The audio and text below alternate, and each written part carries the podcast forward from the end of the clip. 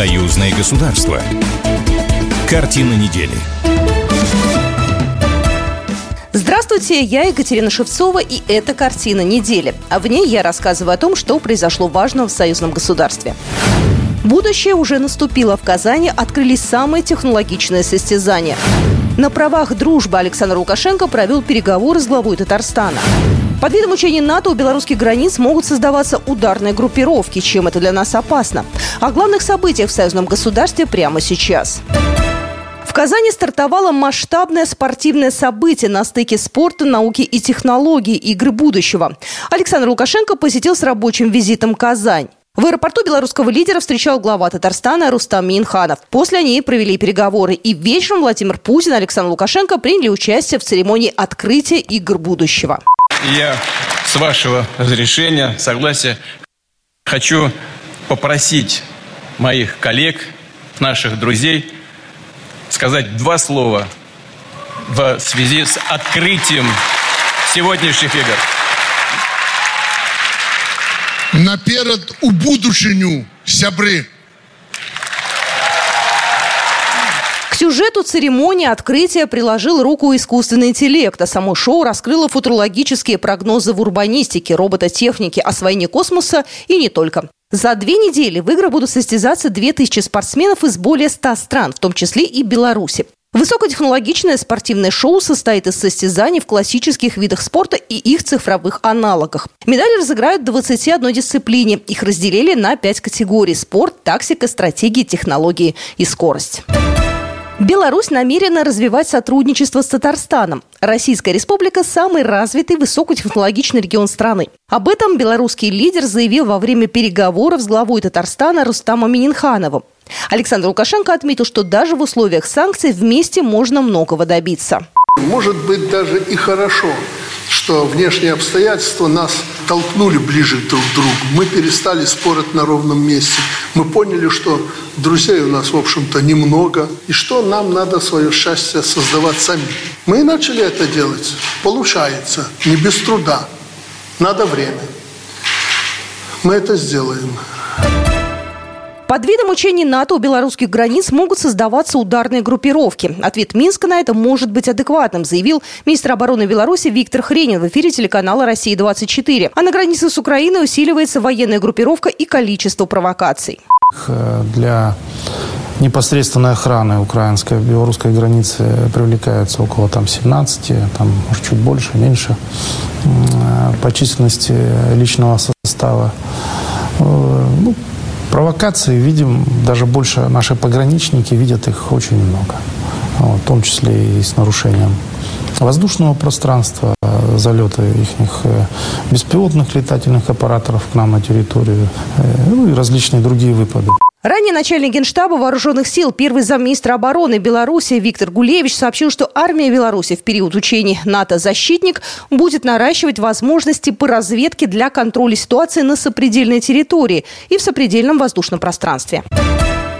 Губернатор Александр Беглов заявил о намерении Санкт-Петербурга расширять сотрудничество с Республикой Беларусь в ходе встречи с государственным секретарем Союзного государства Дмитрием Мезенцевым, которая прошла в Смольном.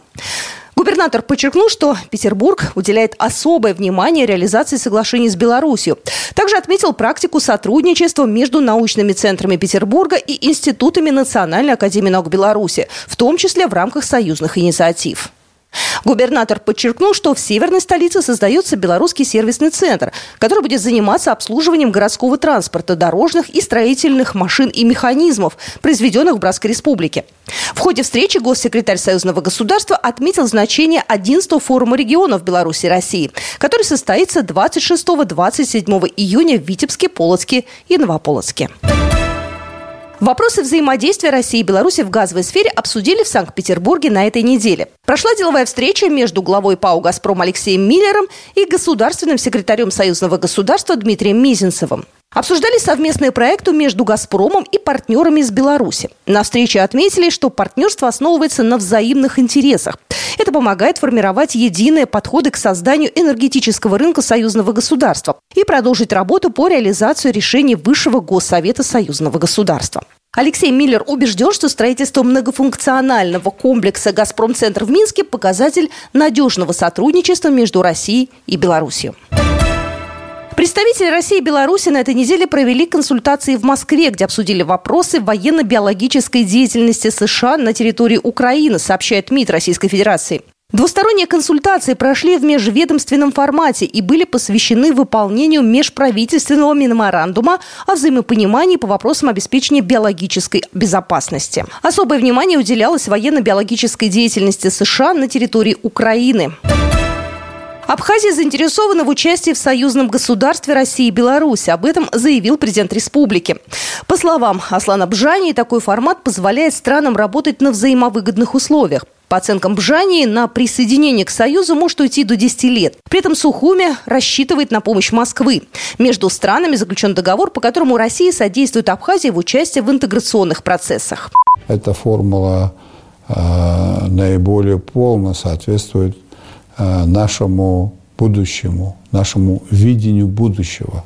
Мы хотим быть э, вместе с Россией, с Белоруссией, мы хотим быть э, активными участниками этого интеграционного процесса при сохранении нашей независимости. Международные наблюдатели от Сотрудничества независимых государств на выборах в Беларуси не выявили серьезных нарушений. Наблюдатель Халмурат Рашидов сообщил, что работают на участках по всей стране и обращают внимание на корректность списков избирателей, наличие информации о кандидатах и состояние урн для голосования. Второй день досрочного голосования был посвящен посещению избирательных участков в Минске. Наблюдатели также следят за ходом голосования и пока не поступило никаких претензий или жалоб со стороны наблюдателей. На каждом участке работает более 45 тысяч национальных наблюдателей, следящих за соблюдением избирательного процесса, включая запрет на фотографирование и вынос бюллетеней. Сразу три передвижные выставки открылись в Минске в духовно-просветительском центре «Ковчег» Минского Свято-Елизаветинского монастыря. Все экспозиции приурочены ко Дню защитника Отечества. В проекте «Глаза непокоренного Донбасса» около 40 работ фотографов агентства «Армии России» и донецких авторов. В объектив смотрят мирные жители Донбасса. На каждом снимке в глазах героев читается боль и смятение, отчаяние и храбрость. Глава Россотрудничества Юрий Макушин.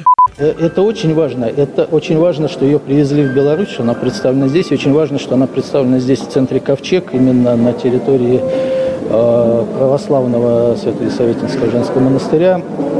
Потому что действительно вот э, помощь близким, помощь друг другу, вот это вот, как я уже сказал, да, да, вот боль и готовность стать за други своя, это то, что прошито в нашей общей, так сказать, культурной традиции, это наш, э, что называется, там, культурный ход, наше э, духовное наследие и традиция. Экспозиция Сергея Марченко «Уголь Донбасса» – это портреты участников СВО, современных героев России. И все это на крафтовой бумаге углем, что символично для Донбасса, крупнейшего месторождения угля.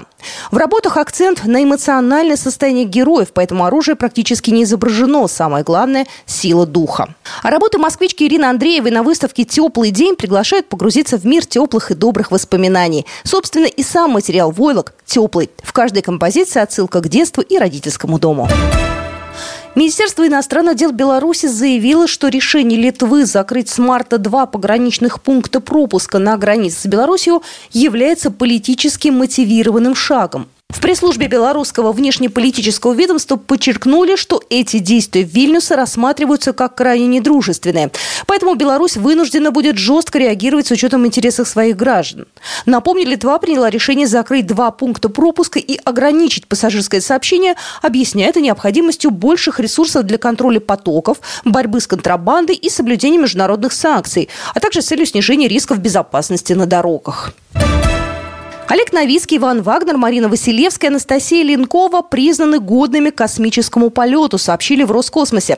Старт экспедиции намечен на 21 марта. На днях члены основного экипажа 21-й экспедиции посещения МКС выполнили тренировку «Типовые полетные сутки», сообщили в НАН Беларуси. В рамках занятий они прожили рабочий день на МКС, а также продемонстрировали навыки распознавания нештатных ситуаций, системах жизнеобеспечения станций и аварий на российском сегменте МКС, а также грамотного и своевременного устранения.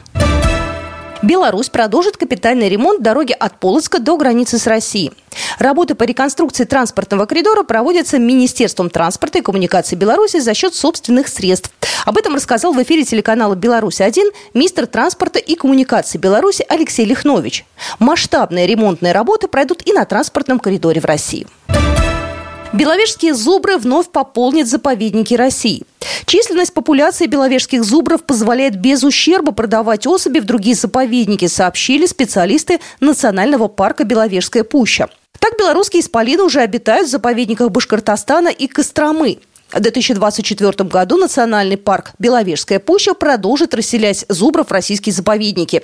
Есть предварительная договоренность о поставке еще 9 особей в Костромской заповедник. В минувшем году 18 зубров переселили в Кугарчинский район Башкортостана. Два зубра находятся в Китае. В этом году в Башкирию планируют переселить еще 20 особей. Большой театр Беларуси примет участие в международном фестивале «День римского Корсакова», посвященном 180-летию композитора, сообщает Белта. Во время фестиваля на сцене Большого театра 16 марта будет представлена опера «Царская невеста», 17 марта – балет Шахерезада. В камерном зале имени Александровской вечером 17 марта состоится показ одноактной оперы композитора Моцарт и Сальери. Международный фестиваль, участниками которого станут более 20 городов, пройдет с 15 по 18 марта по инициативе Санкт-Петербургского государственного музея театрального и музыкального искусства. Союзное государство. Картина недели. Программа произведена по заказу телерадиовещательной организации Союзного государства.